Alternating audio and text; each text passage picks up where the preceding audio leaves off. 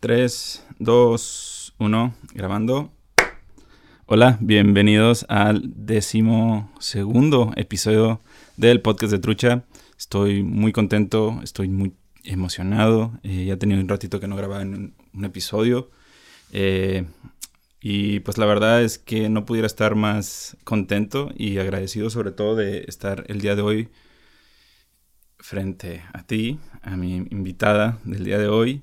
Teníamos ya varias semanas trabajándolo, tratando de ponernos de acuerdo, tratar de coordinándonos y aquí estamos el día de hoy. Y mi invitada es una cantante, compositora, productora y multi-instrumentalista mexicana y por supuesto bien orgulloso de que sea paisana de aquí de la ciudad de Tijuana. Vanessa, bienvenida, muchísimas gracias por estar acá. Hola, no, pues es un, placer estar aquí platicando contigo eh, frente a frente. Ya, tenemos un rato queriendo conectar en persona. Esta es la primera vez que conectamos. Hemos estado juntos en persona muchas otras veces, pero no. Exactamente. Nunca habíamos como. Cruzado palabras, ¿no? Ajá. Ni interactuado. Está bien raro eso, pero bueno, ahora estamos aquí. Está súper, súper raro. Eh, como dices, eh, yo a Vanessa eh, tuve la oportunidad la primera vez de conocerte cuando te grabamos eh, en un proyecto en el que colaboro con otros amigos que se llama Bordescare Records. Igual si nos están escuchando, saludos. Pero en esa ocasión yo tuve la oportunidad de, de, colaborar grabando y te grabamos, recuerdo, y yo no había tenido la oportunidad de conocerte ni de escucharte. Y cuando te escuché fue como que, wow. O sea, neta, el año pasado casi lo que me pasé escuchando fue Torno a Luna y Silosivina. Qué chingón. Este, y se me hizo bien loco porque no fue la primera vez que te grabamos. Fue, hubo, hubo un incidente ahí con una memoria, tuvimos que grabar algunas cosas. Te volvimos a grabar una segunda vez y estuvo increíble, ¿sabes? Que te volvimos a grabar, que es el episodio que tenemos eh, en YouTube. Y estuvo increíble y desde esa vez me quedé enganchado. Pero de nuevo, nunca crucé palabras contigo. Y no fue hasta meses después, ya como recién comenzando la pandemia, ¿no? Que, que conectaste con mi persona y fue como que recibí tu mensaje, es como que, órale, qué loco que no me esté hablando o conectando por algo que ya habíamos compartido antes, sino como a través de este otro proyecto que es Trucha.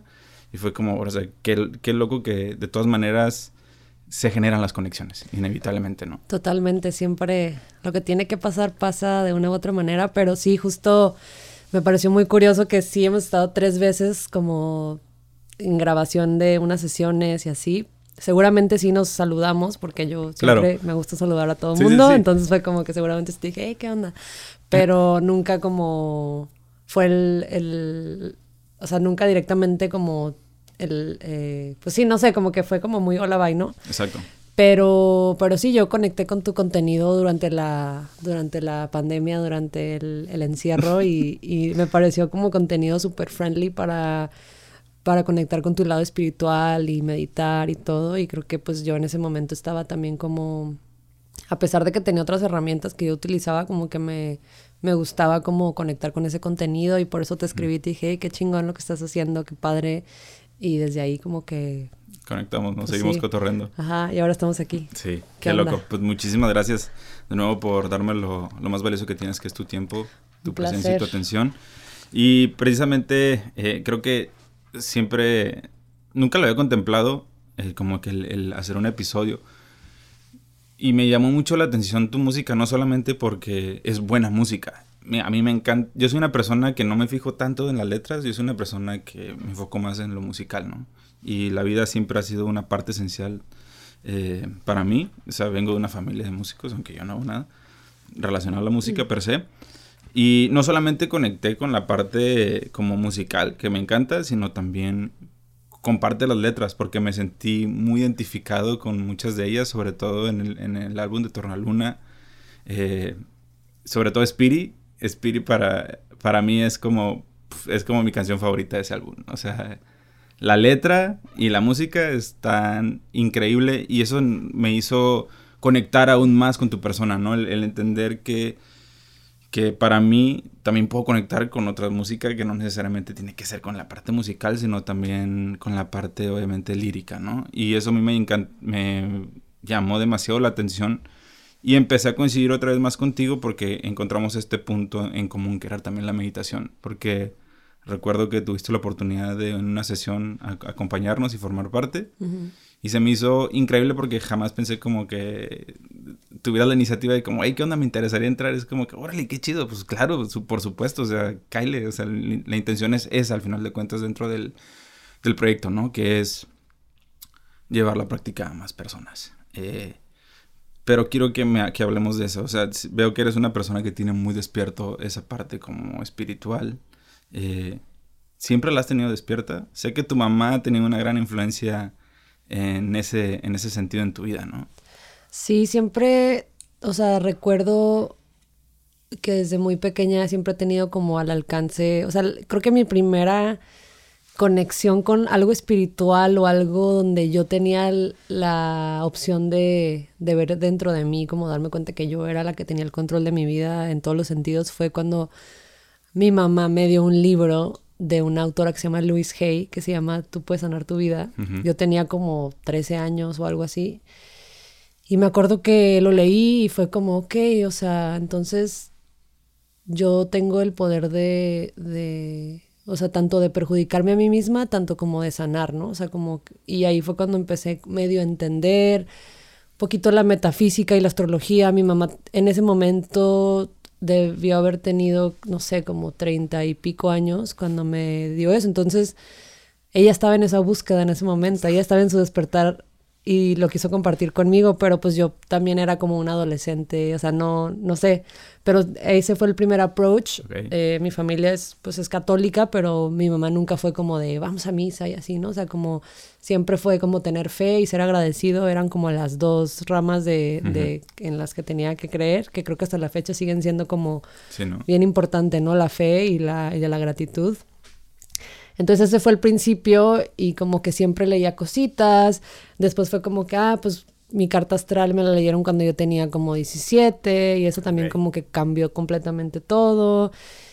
Y empezaba a pensar cosas y se iban manifestando, pero no sabía qué era la manifestación y como que muchas cosas que ahorita estoy como volviendo a conectar, pero así fue como em-, empezó mi, mi digamos que mi búsqueda espiritual, y yo creo que como a los 26 o 27 años, yo ahorita tengo 29, fue cuando realmente empecé con este despertar de, de o sea, literalmente como, ¿qué hago aquí? ¿Por qué?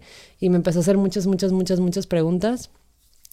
Pero bueno, esta búsqueda tiene desde que tengo 13 y creo que eso ha sido el por qué yo siempre he estado como muy abierta a o sea, soy una persona que no es escéptica, o sea, como que sí creo en, o sea, creo firmemente como en todo lo de las energías y, pues no sé, o sea, como en todo esto que seguramente ahorita vamos a indagar un poco más, pero ahí fue donde empezó mi, mi despertar y, y escribir y leer y unas cositas por aquí y por allá y así poco a poco he ido como creando mi propio mi propia filosofía de vida. Hmm.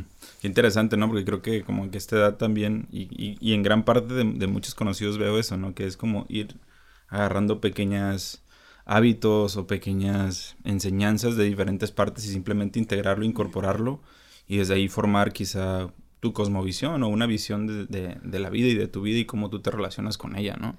Eh, pero qué bonito que el como que la puerta te la haya abierto tu, tu mamá, ¿no? O sea, el, hecho de que lo haya deseado compartir y el hecho de que, que en ese momento ya sabía que te iba a servir y te sirvió, ¿no? Y hoy, años después, continúas hablando y obviamente dejó un impacto este libro en tu, en tu vida. Pero ¿qué fue lo que más te impactó? El hecho de que eso, el como que el efecto directo que tiene sobre tu vida y cómo manifiestas las cosas. Sí, o sea, en ese momento, o sea, creo que ahorita sí estoy mucho más engranada en, en leer más cosas, o sea, como más complejas, que creo que sí tiene, sí hay como un proceso, ¿no? O sea, como que vas entendiendo unas cosas y luego quieres entender otras, ¿no? No te puedes saltar, o sea, tienes que como de alguna manera ir creyendo ciertas cosas para creer en otras más allá, ¿no? Pero pero sí, como que ese fue mi inicio y ahorita, ahorita lo entiendo ya que lo veo como desde aquí, ¿sabes? O sea, en ese momento yo no, yo no, yo no lo veía así, ahorita es como que digo, ah, ok, o sea, desde que tengo esta edad he estado viendo esto y he estado haciendo mi propio criterio, pero justo mi mamá fue como esa puerta y siempre hablamos como de, de que ella es como alguien que viene a esta vida como a guiarme, ¿no? O sea, yo la veo ya como una guía y como que somos de alguna manera, o sea, es mi mamá y la tengo en, este, en esta posición de que es mi mamá, pero también siento que es como una amiga o como un guía o como un ángel o algo así, porque sí, sí ella ha sido como un gran impulso en mi vida, o sea, como en todos los sentidos, en lo espiritual, en lo profesional y, y de decirme como, pues tú puedes hacer lo que tú quieras mientras tú trabajes por ello y creas en ti, ¿sabes? Entonces como que eso, eso creo que sí es algo súper importante del por qué pues decidí tomar este camino musical que es tan intangible, o sea, tú lo tienes que ir construyendo, pero no hay un plano, no hay, o sea, no hay nada que digas, ah, lo voy a hacer así y vas a pasar así, o sea, justo ahorita que platicamos, o sea, todos los días son diferentes y es una carrera, la música es tan intangible igual, la música es, es algo muy subjetivo, ¿no? Sí, la música en sí, una canción no la puedes tocar, o sea, es intangible, pero es muy poderosa, ¿no? Y siento que es justo eso, o sea, como el poder hacer algo intangible, pero que te abra como, no sé, sigo es que te abre la puerta a emociones, a sentimientos, ¿no? O sea, te despierta cosas y es energía al final de cuentas lo que estás Totalmente, son frecuencias, es energía, es o sea, son, son vibraciones, o sea, como eso es la música y obviamente si trae consigo un mensaje o, o palabras chidas, pues creo que eso sí hace que tenga aún más poder de conectar con alguien más.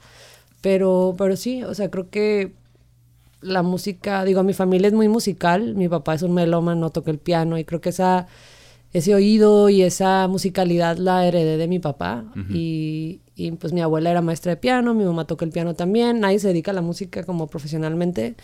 Yo soy la única de mi familia que lo hace así como ya de una manera pro, pero pero todos tocan, o sea, siempre tuve música alrededor, entonces eso obviamente fue algo que siempre tuve. Y y sí, como que siempre supe lo que quería. Siempre supe que quería hacer música. O sea, nunca tuve este dilema. ¿Neta? O sea, así desde, desde niña. Sí, nunca. O sea, yo ahorita digo, órale, como que hay gente que luego batalla un poco en saber qué quiere hacer en su vida y así, ¿no?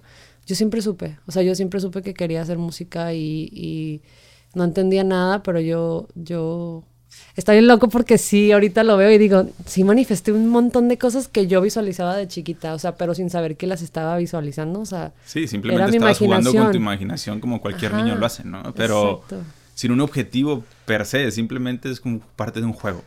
Sí, porque no en ese momento lo piensas, pero no tienes miedo a perder nada. O sea, como que no tienes nada que perder. Y, y ahorita cuando ya eres adulto y te meten todas estas ideas de que tienes que ser o no ser y como que uno le entra un miedo de, visualizar algo, algo grande, ¿no? Pero la realidad es que cuando eres niño, pues tienes toda esta, esta, pues no hay miedo, no hay miedo, o sea, como que el miedo es lo que más te controla al ser humano, a la existencia, y lo vimos ahora con la, con la pandemia, ¿no? O sea, el miedo fue lo único que puso a la gente en sus casas. El miedo a, a morirse, el miedo a que se les muriera alguien más, el miedo a enfermarse, el miedo a no tener recursos para poder pagar su... O sea, el miedo en general, ¿no? y, y, te das cuenta lo cabrón que es el miedo. O sea, porque puedes hacer que un planeta entero se quede en sus encerrado en su casa. Puedes hacer que, no sé, pues un montón de cosas. Entonces, pues es como de alguna manera esa, esa lucha contra, contra esa energía. Ok pero ahorita estoy justo como reprogramando mi mente y decir, pues es que el miedo es, es solo una emoción. O sea, es solo una emoción y cuando sienta miedo es como, es una emoción, pero no es algo. Sí. No, se, no es tampoco... No me define, ¿no? Es intangible igual, ¿sabes? Es como una emoción. Es como un truco, es como un...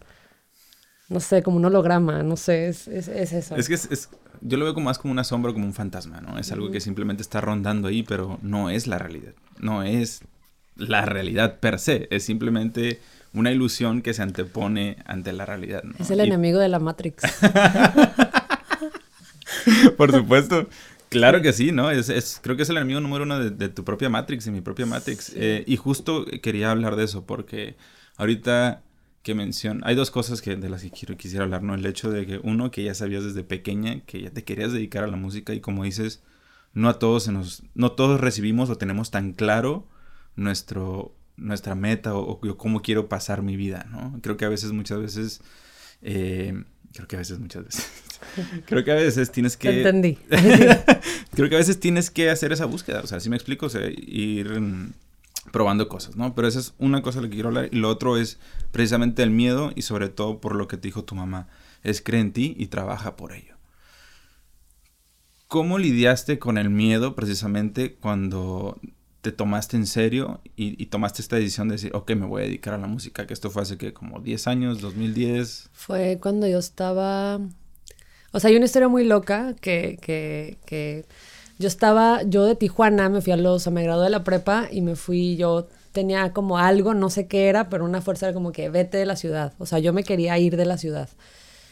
Hmm. No me preguntes por qué, pero era una fuerza, algo, un impulso de que me quiero ir. Me acuerdo que mi papá me dijo como que no, tú te vas a quedar aquí en la UABC, vas a hacer el examen de la UABC. Pero la verdad respondí todo mal porque no quería pasarlo. ¿Qué iba? ¿Para qué, estaba en la comunicación? Comunicación.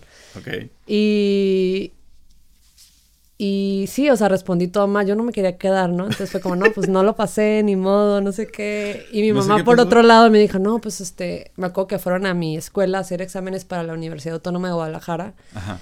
Paso el examen, conseguí una beca y le digo, y le digo a mi papá que, oye, pues las luces empezaron a mover así como bien friki. Tu papá. Este. y este, y, y bueno, long story short, pues ya de que en todo me fui a Guadalajara, eh, a la Universidad Autónoma de Guadalajara, estudié Ciencias de la Comunicación allá, me gradué, hice una media especialidad, me titulé y soy licenciada en Ciencias de la Comunicación. Órale. Y fue como que estudié la carrera en Guadalajara y este y yo empecé a, yo yo empecé a hacer música en Guadalajara porque aquí en Tijuana era como que puta, o sea, a mí me da pena cantar, a mí, o sea, yo toco piano, guitarra, pero cantar y así me daba mucha pena, o sea, era como, me daba como miedo hacerlo, como que hmm. sentía que ya todos me conocían de una cierta manera y yo era como una músico enclosetada, así, ¿no? Entonces me voy a Guadalajara, no tengo familia, nadie me conoce, o sea, ahí me empecé a soltar, empecé a escribir, compré una guitarra de 300 pesos en el centro y empecé a componer y empecé a hacer canciones. Y aún así sentía mucho miedo y me acuerdo que dije, puta, o sea, necesito una respuesta, necesito un algo, algo, algo, algo, no sé. Total de que por azares del destino eh, tengo una cita con un astrólogo en Guadalajara. Voy con él, ahí me lee mi carta astral, platicamos como una hora y, y, y total de que me dice como o sea, como que yo le empiezo a platicar como es que quiero hacer música, o sea, pero me da mucho miedo. O sea, como de verdad, no sé qué, no sé. O sea, no, no, no sé, siento como que tengo que saltar un precipicio y sé que saltando ese precipicio, como que todo, va a estar, bien. pero no me atrevo. O sea, que, que necesito así como que alguien me empuje, ¿no? Y me dijo, mira, léete este libro, así random, me dijo, léete este libro y, y utiliza el internet, así, y yo, ok. ¿Qué libro fue? Eh, un libro que se llama El Camino del Artista de Julia Cameron. Ok. Librazo. Ok. Librazo que hasta lo acabo de releer hace unos meses. Es un libro que habla de cómo todos los seres son creativos y te pone como ejercicios de, de cómo, cómo reconectar con tu ser creativo y cómo darte cuenta. De, está, te lo súper recomiendo y los que nos están escuchando igual lean ese libro. O sea, no importa a qué te dediques, o sea, Está muy chingón ese libro. Este, leo ese libro, lo compro y, y un día estaba en mi cuarto y estaba tocando yo como, un, me acuerdo que estaba tocando un cover de, de Bill Withers de Ain't No Sunshine. Y de repente así otra fuerza impulsiva como la misma que me pasó en cuando me quería salir de Tijuana, como que me dijo, grábate, o sea, grábate un video tocando esa canción. Entonces me grabo toca, cantando esa canción y digo, puta, o sea, ¿qué? ¿Lo subo a YouTube o qué, no? Así. Pues lo subí y como que mucha gente lo empezó a compartir, mis amigos y así, como que ahí, como que yo empecé a perder el miedo a cantar y luego ya como que subí otro cover y subí otro cover y subí otro cover. Hasta que dije, ¿sabes qué? O sea, ya tengo canciones yo, no quiero ser una artista conocida por covers, o sea, yo quiero como hacer mi propia música. Empecé a subir cosas, empecé a subir cosas a SoundCloud. Y como que todo empezó a agarrar forma, o sea, pero literalmente este astrólogo me dijo eso, o sea, como que hice todo lo que él me dijo y como que de alguna manera sí funcionó. Y literalmente fue como un día, ah, pero antes de eso yo dije, me metí a teatro musical, porque yo también, la actuación es algo que me encanta, entonces me metí a teatro musical y dije, pues aquí es música y actuación, entonces como que puedo ir perdiendo el miedo, o sea, nunca tuve miedo escénico, pero a cantar, no sé, es, es, hacerte muy vulnerable, ¿no? Para eso. Entonces no sé cómo estuvo la onda que un día dije, a ver, o me dedico a la música, hago lo que me gusta y chingón, o no lo hago y me quedo frustrada. O sea, nomás hay dos caminos. O sea, no hay, no hay de otra. O sea... ¿Y cómo tuviste esa conversación contigo? Pues estabas un día en tu cuarto así y ¿sabes qué? O llego a la decisión y ya la tomo y me comprometo con esa decisión. Sí, o sea, yo dije, o haces, ajá, o te dedicas a la música y le das, le das con todo y porque eso es lo que tú, tú misma no te puedes engañar. O sea, tú sabes que esa es tu pasión. O te haces pendeja y no lo haces y vas a ver en 10 años cómo te vas a arrepentir. O sea, no sé, como que tuve esa conversación conmigo que gracias, no sé, ni me acuerdo dónde estaba. Dije, pues chingue su madre, o sea, ya, voy a hacer esto porque me, porque me gusta. Y ahí fue cuando, cuando, como que es como cuando te alineas en un carril y como que empiezas a avanzar y te das cuenta que sí estás en ese camino indicado y que por algo tu intuición te estaba diciendo que te fueras por ahí. Entonces empecé a, a, a, hacer mi música, empecé a hacer esto y pues me tragué el miedo, o sea, literalmente luché contra eso y, y ahorita pues me encanta, o sea, ahorita si tú me ves en vivo pues ya me vale, o sea, estoy así de que, ¡ah! así de que es un, es un, una dimensión, es como otra dimensión paralela pero, pero en ese momento, o sea, sí, o sea, y sí se puede como ir de, pasar de tener un montón de miedo a hacer algo y, y así, ¿no? Y ahorita mi filosofía igual es como el miedo es una invitación. Es un indicador, ¿no? Sí, el miedo, el miedo, el miedo no es, no es, no lo hagas, es una invitación a que lo hagas, ¿no? Y por algo. Entonces, pues literalmente después de eso, como que empezó todo como a, a, a ir fluyendo. A ir fluyendo y pues pero pues creo que eso fue también justo, ¿no? Regresando a tu pregunta, o sea, porque siempre supe que quería hacer eso y no veía otra cosa. Igual cuando tenía ocho años, o sea, yo me ponía a cantar escondidas cuando nadie estaba en mi casa, ¿no? O sea, porque justo a mí me daba como pena, pero yo sabía que yo, yo podía cantar. Hmm. Entonces eh, me ponía en el espejo y cantaba y bailaba y como que me imaginaba que estaba como en un escenario, pero literalmente se manifestó, ¿sabes? O sea, pero ahorita lo pienso pero y quisiera volver a regresar a, a, esa sensación, ya sabes, como de que como de no tengo nada que perder y así. Pero bueno, uno va creciendo y luego entre tanta cosa se te olvida, pero pero pues así fue como como fui empezando y pues después grabé un disco, lo saqué, luego empecé a, a turear y luego que salieron salían oportunidades por aquí por allá, me fui a España, me fui a Ecuador, me fui a China, me o sea, empezaron a pasar, luego saqué Tornaluna y bla, bla, bla, bla, y así como que poco a poco se fueron dando más y más y más cosas y pues bien chido, la neta, o sea. Pero todo sigue siendo producto de continuar en ese carril, ¿no? Y seguir dándole. Total, aunque ahorita ya estoy como también viendo otros, o, sea, hacer otras cosas porque me encanta la música, pero también pues me gusta, quiero diversificar mi creatividad en otras cosas también, pero ya como una rama de algo que, o sea, estoy haciendo lo que amo, que es música, escribir, y ahorita justo pues estoy haciendo un nuevo álbum y estoy como que eh, haciendo un approach hacia mi, hacia cómo escribo desde otra perspectiva que, que muchas canciones, las, una, una de las canciones, canciones las escribí durante el encierro y no, y como sí hay como otra perspectiva, pero este, pues sí, o sea, como simplemente es como sacar algo que traes dentro y ponerlo al mundo y también tener metas, pero no tantas expectativas porque pues también está padre dejarse sorprender por lo que pueda pasar. Sí, a mí también me cayó ese 20 hace unas semanas. Eh, como que sentí que me estaba tomando todo muy en serio y no estaba disfrutando el proceso, ¿sabes? Eh, y siento que a veces eso nos pasa en, muchas cosas de la vida. el proceso lo es todo. Exactamente. es que es el camino, es, eso es lo que tienes que disfrutar, no la meta. Ajá, porque la meta dura muy poco. O sea, yo me puedo preparar dos semanas para tocar un show que dure una hora, ¿no? Entonces, como que ensayos, ensayos y que no sé qué y que el... No sé, como todo lo que rodea un show y te subes al escenario y tocas 40 minutos y ya, ¡pum! Ya pasó. Pero si tú disfrutas como todos los ensayos, que, no sé, la convivencia con tu equipo, eh, la gente con la que te toca hablar, que si a lo mejor algo no salió tan bien o algo no salió, o sabes, como eso es de lo que se van haciendo las cosas, ¿no? Y, y pues sí, o sea, así, así es. Y lo chingón es que justo, pues a mí me, esta carrera me da, como te digo, ningún día es igual.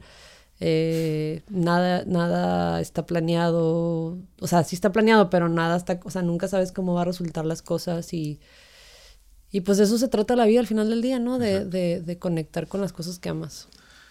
Me llamó mucho la atención ahorita que, que, tocaste el tema de la creatividad, ¿no? Y cómo, cómo muchas veces esos impulsos de creatividad llegan, o sea, siempre están llegando, pero muchas veces por tanto ruido que tienes realmente nunca llega el mensaje, ¿no? Y, veo como que desde pequeña has tenido muy claro esa conexión con tu intuición, ¿no? Como esa voz que, está ahí siempre diciéndote, es que es por acá, es que es por acá, aunque estés tomando decisiones que reflejan completamente lo opuesto a lo que realmente quieres, ¿no? Eh, ¿cómo, te ha ayudado esta claridad, por así decirlo, en, tu en el aspecto creativo? O sea, generas espacios sin tener nada que hacer para ver qué es lo que surge, como este viaje de San Felipe, ¿no? Te vas a ir tú y Totopo. ¿Por cuántos días se van? Pues no sé bien todavía, pero como tres. Pero es, es, un trip en el que te lanzas tú y tu perrita y el trip es simplemente sacar lo que sea que salga. Sí, tener un momento para... Pues es que en esta época donde todo es... Todo está hecho para que te vadas a ti mismo, o sea, como que sí tienes que encontrar un momento para y no sé, justo es como algo que mi intuición me dijo, como que tienes estos días, o sea, vete con tu guitarra y, tu perra a la playa a, componer, o sea, siento un llamado, o sea, siento algo que me está empujando para allá y si puedo hacerlo, pues lo voy a hacer.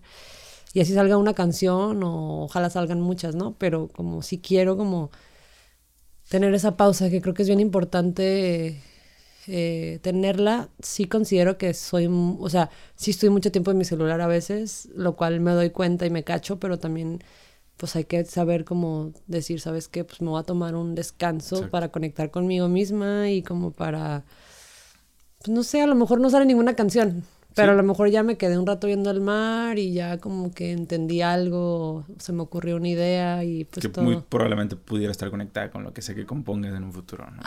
todo es parte de al final de cuentas. Totalmente. Pero si la creatividad viene en momentos, este randoms. O sea, hay veces que compongo una canción de un, o sea, en un centón, ya sabes, de que hago una canción y de repente una la compongo por partes o de repente, o sea, todas, no hay un proceso como ya hecho, ¿no? A menos de que si te juntes con otro compositor y digas, vamos a hacer una canción, si en un día la haces y como que van compartiendo como, como palabras y situaciones, pero, pero por lo regular llegan momentos random. ¿Qué, herramientas eh, utilizas en tu día a día quizá como para seguir conectando con esa intuición, con esa voz en ti? Eh, hago ejercicio, o sea, caminar o correr para mí es una manera de meditar. Entonces, me gusta, eso es una parte muy importante de mi día. O sea, soy mucho de, o sea, tengo mi ritual mañanero, o sea, eso sí, y me, y me siento rara cuando no lo tengo, pero es café en la mañana, café negro, siempre con café. Eso empieza el día. Con eso empieza el día. Y ya con mi taza de café saco a mi perra cada sus necesidades. Sus necesidades, le doy de comer y después de eso me voy a correr y ahí como que medito, medito también y esto me gustaría como hacerlo más, este, habitualmente. Sí lo hago, pero a veces siento que se me va la onda. Escribo.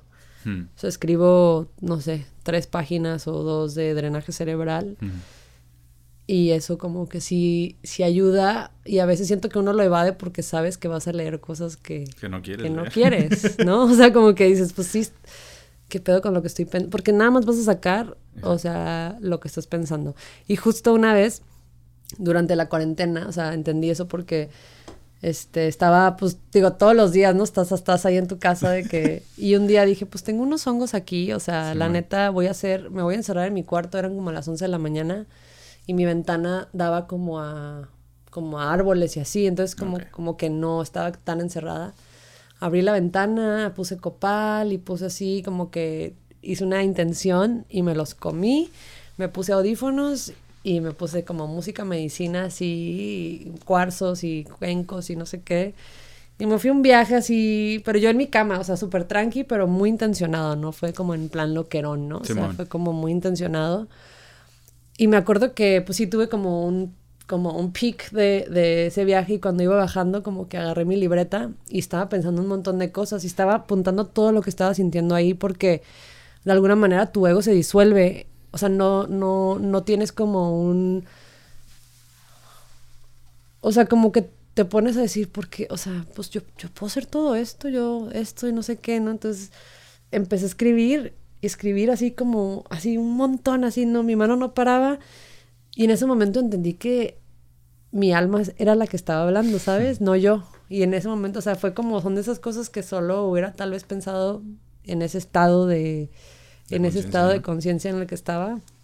Y decía, es que todo esto que es como mi alma como, como hablando, ¿sabes? Como yo no le doy la oportunidad de hablar, pero ella cómo va a hablar si yo no lo pongo, ¿no? Entonces empecé a escribir y hasta me hice como un acta de nacimiento a mí misma en ese momento, o sea, como, como si yo estuviera poniendo mis propias, mis propias reglas en el acta de nacimiento de que y pues así como no te compares, como que, como que, pues, no propia constitución, ¿no? Ajá, como mi propia constitución, ¿no? Y, y creo que esos son el, el, tipo de cosas cuando yo hablo como de la, digo, de la psilocibina y de los hongos, es como más desde esa perspectiva, no tanto como de, ay, sí, la loquera, ¿no? Sino como de verdad utilizarlo como un, como un, un este... Como medicina. Como medicina, ¿no? Entonces digo, regresando a lo que me preguntas, o sea, escribir es una de las cosas que me gusta hacer todos los días, pero porque entiendo que, que tienes que, tienes que sacar lo que tienes dentro, ya sea escribiéndolo y cuando lo escribes te das cuenta de que literalmente, o sea, si agarran una libreta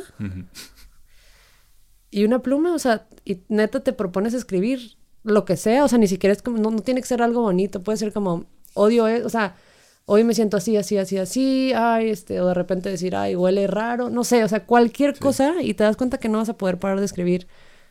Y ahí es, es un drenaje, ¿sabes? O sea, estás sacando todo y por eso a veces uno se siente así como con la mente que te va a explotar porque nomás están tus, se van acumulando, se van acumulando tus pensamientos y no los sacas y se quedan ahí. Sí, completísimamente. Y la meditación también es sí, una manera de hacerlo. Yo hago los dos, pero eh, es, también, es muy interesante también ver la escritura porque es como una forma tangible, ¿sabes? Es como una impresión de cómo estaba tu mente en ese momento. Sí, puedes acceder después a, leerlo. Ajá, años después es más interesante, ¿no? Yo hace poquito me topé con unas libretas del año, hace como dos años.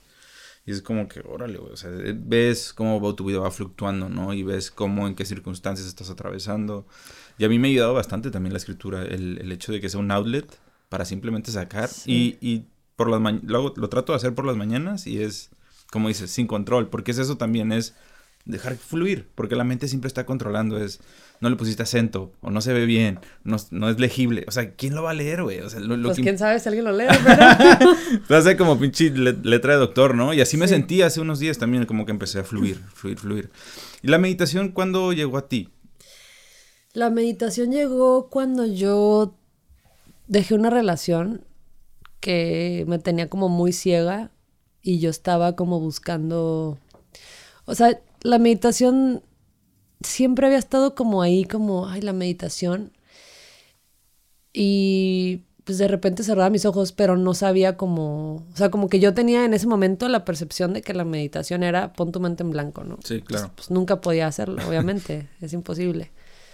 Entonces, pues no sé, como que no lo hice dejo esta relación, yo me sentía como súper desconectada de mí misma, como que me fusioné con la otra persona y fue como un regresar a mí. Empecé a leer libros, este, bla, bla, bla, bla, bla. Y no fue cuando estuve, estaba con unos amigos que están hablando de David Lynch. Mm. De que no, que este güey, porque son, son cineastas, ¿no? Ah, Entonces fue que no, la meditación trascendental, bla, bla, bla, no sé qué. Yo como que, órale, ¿qué onda con eso? No, pues que es un mantra y bla, bla, bla. Y a mí como que me hizo un montón de clic. O sea, así como que dije, ¿qué, qué, qué, es esto, no? O sea, como que sé que hay muchos tipos de meditación, pero esta como que me está llamando. Entonces ya como que me pongo a ver cosas, vi que como que Seinfeld y, David Lynch y un montón de como de artistas y, y, hacían este tipo de meditación. Entonces yo me acuerdo que me compré un libro que se llama, ay, no me acuerdo cómo se llama, pero habla de la meditación trascendental y dije, pues ahí te dice que un maestro te tiene que dar como tu mantra y así, entonces pues me metí a la página de, de Transcendental Meditation y busqué como maestros en México y me aparecieron como tres Total de que llegué con una, con una señora en la Ciudad de México que estaba en la Condesa, le escribo y le digo, oye, pues estoy interesada. Y me dijo, ah, pues mira, el curso es así, son cuatro días que tienes que venir y yo te voy a enseñar todo y te asigno tu mantra y pues tú ya estás como lista para hacer esto, ¿no? Y dije, pues va, o sea, sí quiero invertir en una herramienta que sé que me va a ayudar y estaba en, esa búsqueda de tener algo que me pudiera sostener, ¿sabes? Algo que pudiera yo hacer donde fuera y que al final del día es, una, es un aprendizaje, o sea, es, un, es algo que siempre lo voy a tener, ¿no? Entonces voy con ella y así fue como, como medio, me enseñó como todo lo que es la meditación trascendental, de que Maharishi es como el, el, el, que empezó a incursionar con esto y, bla, y luego te das cuenta que The Beatles y un montón de gente como están involucrados en esto. Y lo padre de esta meditación es que a mí, a mí hizo clic conmigo porque simplemente la, la puedes hacer donde sea. Y algo, lo que fue lo que me cambió la perspectiva fue que esta meditación no te dice como pon tu mente en blanco, al contrario, es como observa todo lo que está pasando en tu mente, o dale la bienvenida a cada ruido, a cada, a cada sonido, a cada pensamiento, bueno o malo que estés pasando, pues es, es lo que traes dentro, o sea, velo, obsérvalo, mientras repites el mantra y como... Y, y ahí fue cuando empecé a, a, decir, ok, esto sí es meditar y sí estoy notando, o sea, 20 minutos en la mañana y 20 minutos en la tarde, a veces lo hago nada más una vez, depende pero de verdad me impactó como la diferencia que hacía en mi día meditar. O sea, sí es como un antes y un después. ¿Qué fue lo que notaste? Que, o sea, ¿Cuáles fueron los primeros cambios que dijiste? Órale, o sea, sí, sí está cambiando algo. Pues que de repente durante la meditación sí empezaba, o sea, como que mi mente se acomodaba, o sea, como que, no sé, supongamos que a lo mejor en ese momento, este, no sé, estaba pasando por algo de que, ay, no sé, está pasando este, voy a tener un show y a lo mejor esto lo cambiaron o algo así, pues no sé, ese, tipo de pequeñas angustias que uno tiene durante el día, es como que lo veía y luego como que de alguna manera lo resolvía, o sea, como que lo veía y era como si lo analizara en ese momento y luego como que decía, ah, ok, pero no hay problema, se puede solucionar así y luego, y otra cosa y otra cosa y otra cosa, es como que acomodaba todo así como en, en repisitas. Ok no sé, como más o menos, o sea, como que todos mis pensamientos se acomodaban en repisitas y luego como que de alguna manera hacía como una lista de lo que tenía que hacer y, y como que me, me, levantaba de la meditación y sabía exactamente qué tenía que hacer. Entonces mi productividad como que aumentó, mi ansiedad bajó por, por lo mismo de que estaba como todo organizado y como que me hace accionar más. Te da mayor claridad, ¿no? Te da claridad, me, me hizo como accionar más rápido y pues entre más accionas, entre más liberas pendientes, entre más acomodas tus pensamientos, pues menos ansiedad tienes porque sabes que todo está más controlado. Y creativamente también creo que, que, depende, hay unas que son más profundas que otras. De repente hay unas que digo, puta, ya, ya, ya, ya, ya, quiero abrir los ojos y ya... Pero ahí es cuando más tienes que aguantar, ¿no? Cuando más estás así, que te quieres ir. Pero hay unas donde hasta me he quedado dormida, que te vas a la, a la fase feta, creo que es la feta o La, la beta, que estás así como, este... Es que hay como cinco fases, ¿no? Sí, bueno, son como... Feta, beta... Son frecuencias cerebrales, ¿no? Ajá, que es como cuando estás dormido. Ajá. Teta. Teta. Teta. Teta. Este, pues sí, había unas que sí me iba súper profundo. Y ahora pues lo que hago es que me pongo cuencos y hago la misma meditación, pero pues ya, sí, he dado cualquier tipo de sonido, este, pero, pero sí, la meditación sí es, definitivamente es algo que de repente no es tan constante, o sea, sí pueden pasar a veces dos días que no medité, pero sí hago ejercicio, entonces siento que lo compenso un poco con, con como walking meditation, que sí, que sí ayuda, o a veces sí como que pues sí me acuesto un ratito y cierro mis ojos 15 minutos y sí me ayuda también. Entonces, pues, pues sí, yo creo que sí debería de ser la meditación 20 minutos al día que uno se tome en, cerrar los ojos y quitarse este, este falso, falsa creencia de que tienes que estar tu mente en blanco no vas a tener tu mente en blanco menos de que te vayas a la fase de donde estás casi dormido, pero no es, es, observar qué está pasando adentro. Y esa no es la intención tampoco, ¿no? porque si no estás en esa... Estás a veces lo pongo como es como un perro cuando se está persiguiendo su propia cola, o sea, jamás vas a poder llegar ahí, si me explico, o sea, es porque estás esforzándote por llegar a un lugar que no vas a poder llegar. Al contrario, es mientras menor esfuerzo pongas y menor resistencia pongas a lo que sea que esté sucediendo, más fácil vas a y no es ni siquiera se trata de llegar, sino simplemente descubrir que eso ya está ahí dentro de ti. Es develarlo. O sea, porque todas esas cualidades ya están dentro de ti, simplemente estamos estamos tan metidos en nuestros pensamientos que nos olvida que eso está ahí. Totalmente.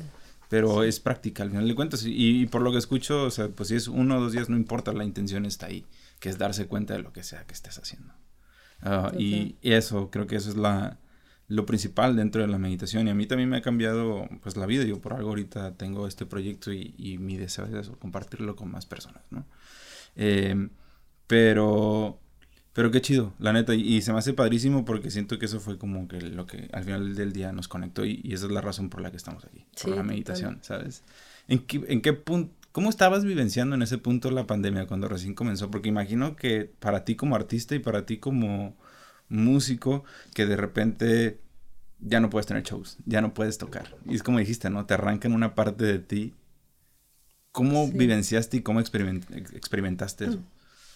pues tuve varias fases. O sea, la primera fue como, ¿qué está pasando? Esto, al principio dijeron que eran 15 días, obviamente pues no, no fue así, fue como, ah, ok, todo bien. Y luego como que, no, pues un mes más y luego fue como, sentí como, tuve, tuve mi etapa como de gratitud, tuve mi etapa feliz, como de, ok, pues una pausa, como que de alguna manera a mí me reconfortaba mucho que el mundo estuviera parado por un, por un hmm. momento. O sea, era como puta, no me estoy perdiendo de nada.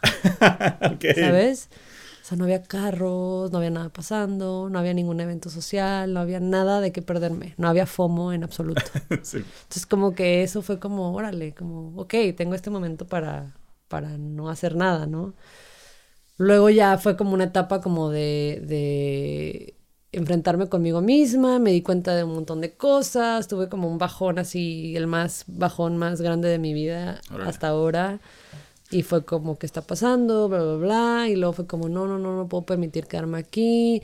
Y luego fui a terapia y luego como que empecé a meditar, meditaba en mis momentos más oscuros. La, meditación siempre estuvo ahí, o sea, como que accedí a eso. Y luego empecé a leer libros de neurología, como que para entender mi mente. Este, Joe Dispensa, este, ya sabes, como que empecé eh, a, a leer y a eh, tratar de entender qué estaba pasando y buscar herramientas. Me di cuenta que no tenía tantas herramientas como las que yo creía para enfrentar algo tan oscuro. Entonces ahí fue cuando yo creo que sí, sí me siento más fuerte ahora emocionalmente. Mm. Sí siento que identifiqué mis patrones que me estaban chingando a mí misma. Y eso está cool, pero pues no fue fácil en su momento. Sí fue, o sea, ahorita te lo puedo decir así como, ah, sí, caí como muy abajo, pero sí, sí fue de miedo para mí. O sea, sí estuvo muy duro y, y neta no le hizo a nadie como caer en ese, en ese hoyo negro, pues. Y, y me pude empatizar mucho con las personas que sufren de depresión. O sea, como que de verdad entendí el lugar tan oscuro en donde muchas personas están y, y, eso como que me hizo más empática a muchas situaciones, pero de verdad sí, sí siento que nunca había estado en un lugar tan, tan oscuro en mi vida, entonces sí fue, un, fue como, eso duró, me duró como unas dos, tres semanas, donde pues, sí estuvo duro. Y empecé como a buscar herramientas, empecé a hacer cosas, empecé a escribir, empecé a entretenerme, a hacer lo del, lo del... De hecho, lo más loco fue que cuando grabamos ese live de Border Sky Records, yo estaba en ese momento. Órale. O sea, ese, en ese show yo estaba muy deprimida. O sea, neta, no sé cómo le hice para hacer ese show, pero es, ese día yo estaba valiendo madres y todos los días anteriores y después de ese show, o sea, pero yo estaba buscando algo que me, que me sacara de ese, de ese hoyo, ¿sabes? Y eh, había una parte de mí que estaba como haciendo todo esto, pero atrás estaba de que valiendo, valiendo madres, pues sí, mi mamá estaba así como súper preocupada de que, que tienes y yo, pues es que nunca había estado aquí, pero también como que yo me acuerdo que hablé con, con, con Andrés de Border Sky y le dije, güey, hay que hacer un show. Y me dijo, no, pues es que, pues no mames, o sea, nadie quiere ahorita salir y que unos viven con sus papás. Y yo, ah, le dije, güey, pues es que tú eres la única persona que conozco que, podemos hacer un show. Ya sé que no está tan la situación está difícil, pero busquemos la manera de hacerlo con todas las medidas posibles y como que se armó y como que ese fue como un distractor, pero justo en ese momento estaba en ese momento oscuro, ¿no?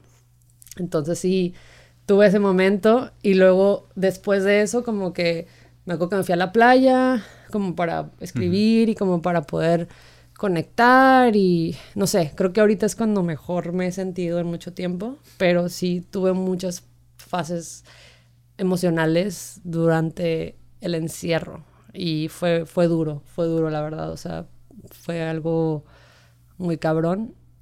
O sea, no recuerdo, no, no creo que hay otro momento más oscuro en mi vida que ese.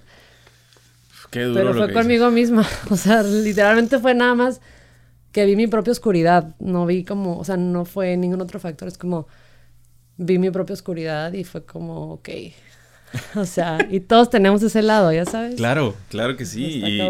Y, muchas veces ni siquiera estás consciente de él. Muy seguramente está rigiendo tu vida y, tomando las decisiones por ti. ¿Sí me explico? Y es bien importante hacer ese trabajo. Y muchas veces ese trabajo ni siquiera lo haces conscientemente. Simplemente las circunstancias te van poniendo ahí para que tú solito te vaya cayendo el 20. Pero es. Está cañón porque sí es aprender a reconocer esas partes de ti que tanto duelen, que tanto sufren, que tanto incomodan, que generan frustración. Pero lo más importante es, es abrazarlas, es aprender a integrarlas, porque eso es parte de ti y ese es un recordatorio al final del día de lo que no eres. Tienes que experimentar lo que no eres para lo que poder sí eres. Exacto. O, si eres eso, o sea, si lo tienes ahí, o sea, si eres una persona, o sea, que tiene toda esta dualidad, ¿no? La oscuridad en, el, en la luz y la luz en la oscuridad y, o sea, como si somos eso, pero tienes que también a veces enfrentarte a esa parte y decir, ok, si tengo esto, si tengo estas, todas estas heridas dentro de mí, si tengo todo esto, pero, pero pues eso también tienes que amarlo y justo, o sea, yo me acuerdo que sentí como, era como esta depresión, era una depresión, o sea, yo antes decía, ay, sí, estoy deprimida, no, güey, nunca había estado deprimida en mi vida, güey, o sea, neta, así, no comer y no, no ser quien soy, estuvo muy de miedo. O sea, yo sentía que estaba en un hoyo y no tenía cómo subirlo. O sea, era, era así. Pero llegó un punto en donde, en donde dije, como, ok, ya, o sea, como, siéntelo. O sea, como... Surrender, ¿no? Surrender, ajá. Te, rindes y es como de que, ok, estoy sintiendo esto, siento como que aquí en el, en el plexo siento así como que preocupación, apretado, tensión, y era como ya. Y eso es otra cosa, como que cuando me siento así, o sea, o que sientes ansiedad o lo que quieras, siéntelo. O sea, como que siéntelo porque entre más te resistes, más persiste. Exactamente. Entonces te, te dejas suelta y como que, digo, lo digo ahorita, hay veces que cuesta más trabajo que otros, no es como que ya lo tengo dominado, pero sí, sí me cacho ya, o sea, ya, ya me cacho y digo, ok, estoy sintiendo esto, o sea, déjalo ser, déjalo pasar si te sientes cansada, si no tienes ganas de hacer nada, pues no hagas nada. O sea, no va a pasar nada si un día no contestaste un mail o no un mensaje o no hiciste tal o cual cosa. O sea, date chance, ¿no? Entonces, cuando te sueltas, como que de alguna manera no pierdes tu poder, sino como que lo ganas, porque no te estás dejando dominar por esa... O sea, cuando más resistes se me tengo que sentir bien, como que sí estás cediendo tu poder de alguna manera, porque no estás Está bien raro, pero... Es que es ese control lo que realmente, ¿no? Te, te, lleva ahí ese punto porque no te quieres sentir así y mientras más no te quieres sentir así, paradójicamente más te terminas sintiendo así. Lo que resistes persiste. eh, Güey, te iba a decir algo de lo que estabas comentando porque pues yo también he tenido etapas así bien, bien deeps en las que, o sea, neta me, me movió algo bien cañón lo que dijiste porque también se nos olvida a veces eso, que por más bien que aparente la persona estar bien, pues no sabes realmente lo que está pasando. O sea, ahorita eso que me dijiste es como que, uy, pues yo me, ese show yo lo disfruté un chorro, ¿sí? yo te estuve grabando y, y, jamás, ni por aquí te llega a pensar como que en ese punto estabas experimentando algo tan cañón y tan deep, ¿sí me explico? Sí. Y, y para, para mí es un recordatorio, eso es, y lo mismo que te enseño a ti es ser más empático y compasivo con las personas porque realmente no sabes qué están pasando. Totalmente. Sí, y de hecho he visto ese show, lo como que lo vi hace un, o sea, después de que se grabó, como ya, no sé hace cuánto lo vi.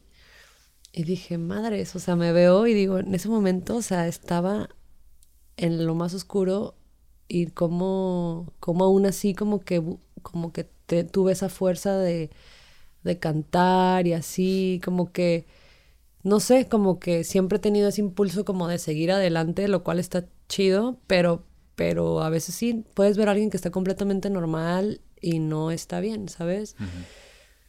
Para mí era como, o me quedo en mi cama o hago algo, ¿sabes? Dije, de llorar, de llorar en mi casa a estar aquí, a lo mejor triste, pero como viendo que la vida está pasando, que está pasando algo, como que me hace sentir mejor, ¿no? Entonces como que, como que eso, no sé, quizás era como para yo misma no sentirme mal, pero en ese momento sentí un como una, una ráfaga de felicidad de decir, ah, estoy aquí como haciendo un show y hay gente aquí, todos estamos aquí como, como por un mismo propósito. Pero sí, hay que, hay que darnos cuenta que alguien se la puede estar pasando mal y, y ni siquiera te das cuenta, ¿no? Y, y, es como nunca sabes la lucha que alguien más está viviendo y, y eso sí es, eso es como una cierta empatía que, que a veces uno no tiene, pero sí hay que tener... Sí Cañón. Sabes que me encanta ahorita como, como estábamos hablando de esto porque creo que encaja perfecto, ¿no? Con una de las razones por, la por las cuales le pusiste al disco de Tornaluna ese nombre, ¿no? Y también verte como una luna, como dices. O sea, verte que ah, puedes tener todas estas diferentes etapas, pero sigue siendo tú. Independientemente si estás completamente oscuro y nadie te ve o completamente en el otro en el otro extremo, ¿no? Brillante y grande, donde todo el mundo se da cuenta dónde estás y reluciente, ¿no? Pero no importa cuántas de estas fases, siempre sigue siendo tú. Y me encantó, yo no había escuchado, perdón, no había escuchado la, el, la razón del, detrás del, del nombre del álbum y me pareció increíble, muy bonito. Qué chido, sí, justo, justo Tornaluna fue como también un otro disco que me, que me fue como, o sea, creo que sí se describe un poco más también mi despertar emocional este, y este disco que viene pues, está más, todavía más, es como un tornaluna evolucionado, más, Recargado. más despierto, como con más conciencia, creo yo. Pero pues ahorita por eso estoy tan emocionada de irme a escribir, porque hay algo que siento que tengo que sacar, ya sea, a lo mejor me, no me vengo con canciones, pero me vengo con mucho, mucho que escribí, o sea, como, pues sí, sacarlo, que al final del día pues la música siempre debe ser un vehículo para, o sea, no siempre, pero pero si puede ser un vehículo para expresar algo, o sea, justo esto, ahorita estoy como muy conmovida porque pues fui a tocar cuatro shows a Texas y pues mucha gente latina que está por allá. Y varias personas me dijeron cosas que yo, decía, wow, o sea, como, o sea, se me acercó como un muchachillo de que me encanta tu música, cantó todo el concierto y me dice, yo, yo ya no quería vivir, pero tu música me hizo como, como volver a sentir que, que, que podía como vivir, ¿no? O sea, como que me, me, por eso, o sea, y fue como, wow, o sea, o sea, eso para mí es como lo que hace que todo tenga como sentido de que mi música tiene un propósito, ¿no? Y también otra... Un impacto, ¿no? Ajá, o sea, como que más allá de, de, de lo que se pueda generar alrededor, que alguien llegue y te diga eso, para mí digo que ya, ya estoy dejando algo estoy haciendo es que esto tenga algo útil para un porcentaje de la gente que me escucha o, de la gente que se acerca y me lo dice. También otra chica que me dijo, este, una chica de Austin, ¿no? También me dijo como, mi hijo tiene autismo y tu canción Sole Grande es lo único que lo, que lo calma. Y fue como, wow, o sea, como que se me hizo la piel chinita y, y, me dijo, gracias por tu música, o sea, como de verdad nos ha ayudado mucho y, y eso para mí es lo que y, yo les decía, pues qué bueno, o sea, me, me, alegra que me digan esto porque pues yo también, para mí, es reconfortante saber que lo que estoy haciendo puede ayudar a alguien más, pero también, pues yo también escribí esto en un momento muy oscuro y por eso, o sea, como que todos estamos ahí, ¿sabes? Como que no, todos somos como parte de un solo, o sea, todos somos uno, ¿no? Pero es que sí, de alguna manera, o sea, no porque yo esté en el escenario significa que estoy, este, como exenta de que no sienta esas cosas, ¿no? Claro. Entonces, para mí eso es una de las, de las, de lo que más me llena, ¿no? Decir, ah, ok, qué bueno que lo que yo sentí conectó con, resonó con alguien más y que está ayudando a alguien más, así como a mí otras canciones me han ayudado también. Entonces, como que todo ese intercambio de, de, de palabras de gente que en mi vida había visto, pero que viven en otro país, en otra ciudad, y como que conectamos un día en un concierto y me tenemos la oportunidad de hablar y me lo dice, es como, wow, o sea, gracias, ¿sabes? Gracias por decirme esto y qué bueno que te está ayudando mi música a, a ti a sanar, pero como sí he tenido muchos ese tipo de historias que me han llegado y, y, eso es una de las, de las cosas que más me llenan, o sea, eso, conectar son como recordatorios, ¿no? Lo estás haciendo bien, o sea, también, porque a, mí a veces también me pasa, ¿no? Recibo que otro mensaje y es, güey, que se te olvide que esto es más grande que tú. O sea, tienes que verte tú como simplemente un canal sobre el cual esto fluye a través de ti. Totalmente. Sí, somos, somos un canal que está ahí como recibiendo eso, pero pues ahí hay momentos, hay de todo, pues es que hay que estar, hay que estar conscientes de que la vida es, o sea, pues está llena de de cosas buenas y cosas a veces no tan buenas, pero pues es parte de y, y es detenernos a cuestionar y a veces duele ver hacia adentro, o sea, duele ver que estás mal, duele ver que lo que estás haciendo no está bien o que viene de una herida y que por eso estás reaccionando así o por eso tú te pones en ciertas situaciones para remarcar que sí tienes esa herida, ¿no? O sea, como que ni, ni siquiera te das cuenta, ¿no? que la, lo ideal es que te des cuenta y cuando te das cuenta es cuando ya empiezas a entender y cuando empiezas a redireccionar tu vida. Pero a veces uno se pone en situaciones y dices, ¿por qué me estoy poniendo aquí si yo sé que esta persona ni que está conmigo y yo estoy aquí insistiendo? O sea, ¿por qué quiero, re, quiero re, remarcar esta herida de abandono de que alguien no me, no me quiere, ¿sabes? Y estás ahí insistiéndole a una morra o un güey que no, no quiere estar contigo y tú crees que sí y no.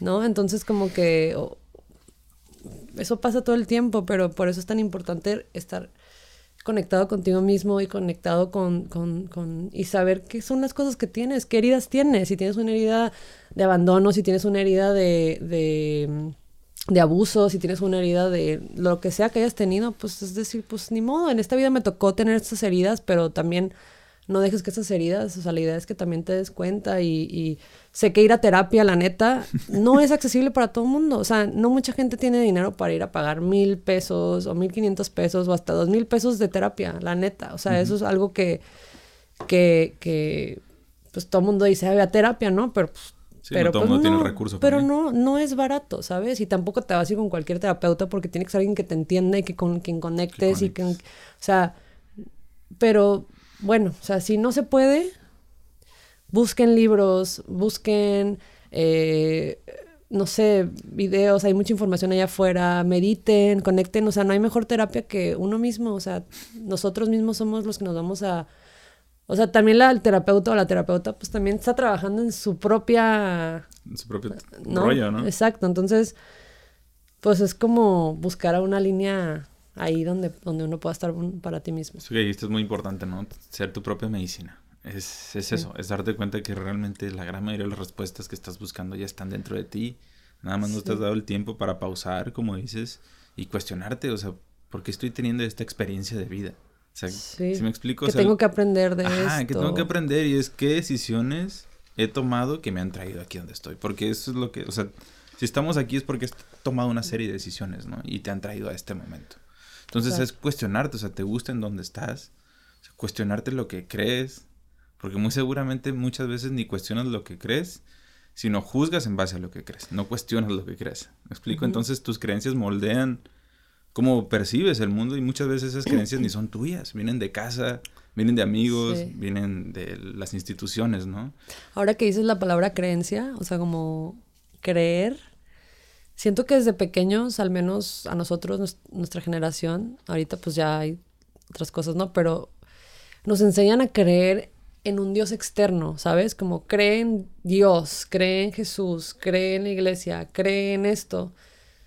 Pero Dios somos nosotros. O sea, y suena muy ególatra y suena para mucha gente decir, ay, pues qué ególatra. pero pues yo soy Dios, yo soy mi propio Dios de mi propia, de mi propia vida. O sea, cree en ti antes de, ir a creer y, en, alguien más. O sea, ten fe en ti. O sea, si, o sea de, nada sirve que vayas y, y, te confieses tus pecados si no crees en ti. O sea, no hay nadie, nadie te tiene que perdonar más que tú mismo, ¿sabes? Estás buscando el perdón en alguien más y te lo tienes que dar tú. Y está cabrón darte, perdonarte a veces, ¿no? Pero eso es algo que yo digo ahorita, pues pues yo soy Dios, o sea, yo tengo el poder de crear y manifestar lo que yo quiera si realmente lo creo. O sea, y mucha gente dice, ay, que sí, que, esas, que son esas mamadas, de que, de que si tú te lo crees, que, que no, muchas cosas chairas, y es como, güey, pues piensa lo que tú quieras, pero yo creo eso, ¿sabes? y yo... creo que sí lo puedo, lo puedo manifestar.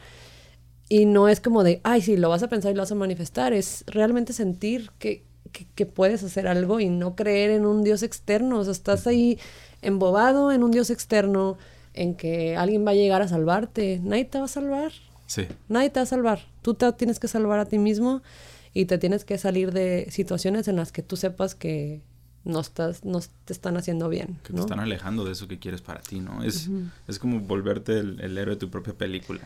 sí, es que sí es una película, la neta. O sea, como que tú eres, o sea, es como que o sea, tú eres un personaje en mi película que, que, a lo mejor se va a ir o se va a quedar más tiempo. O sea, no sé, ¿sabes? Pero estamos En este capítulo de hoy aquí aparece, ¿no? Exacto, exacto. En este sitcom llamado Vida.